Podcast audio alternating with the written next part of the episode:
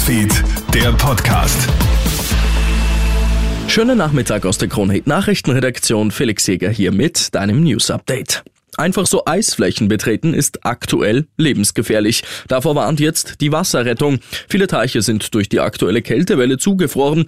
Dick genug ist das Eis aber noch nicht. Markus Gewolf von der Salzburger Wasserrettung. Das Gefährliche ist einfach, wenn die Eisfläche zu vielschichtig ist, dass das nicht stabil genug ist. Es schaut zwar tragfähig aus, aber man kommt dann an einer Stelle, wo vielleicht Lufteinschluss ist und dann bricht man einfach durch.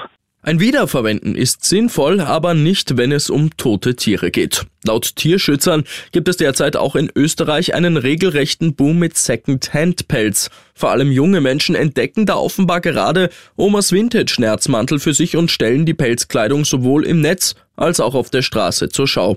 Das geht gar nicht, sagt Veronika Weißenböck von Vierpfoten. Wir haben auch Umfragen dazu gemacht und es hat sich herausgestellt, dass sich 15 Prozent einen gebrauchten Pelz anschaffen würden. Was dabei besonders dramatisch ist, dass bei jungen Menschen 37 Prozent diese Frage mit Ja beantwortet haben. Also hier ist die Bereitschaft deutlich höher, sich Pelz anzuschaffen.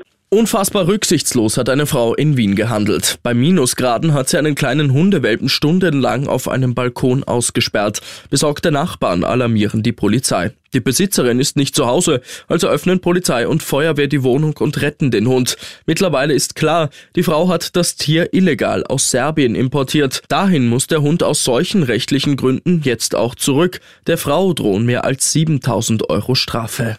Bei einem Chemieunfall in Konstanz in Süddeutschland gibt es heute 18 Verletzte. In einem Betrieb tritt dort ätzendes Gas aus einem Container aus. Wegen Atemwegsreizungen müssen 18 Menschen ins Krankenhaus gebracht werden. In dem Container ist offenbar ein Reinigungsmittel, das auch Salpetersäure enthält. Aus noch unklarer Ursache kommt es in dem Container zu einem Überdruck und das Gas entweicht. Eine Gefahr für die Umwelt hat aber nicht bestanden. Und ich wünsche dir einen schönen Nachmittag und dann ein schönes Wochenende.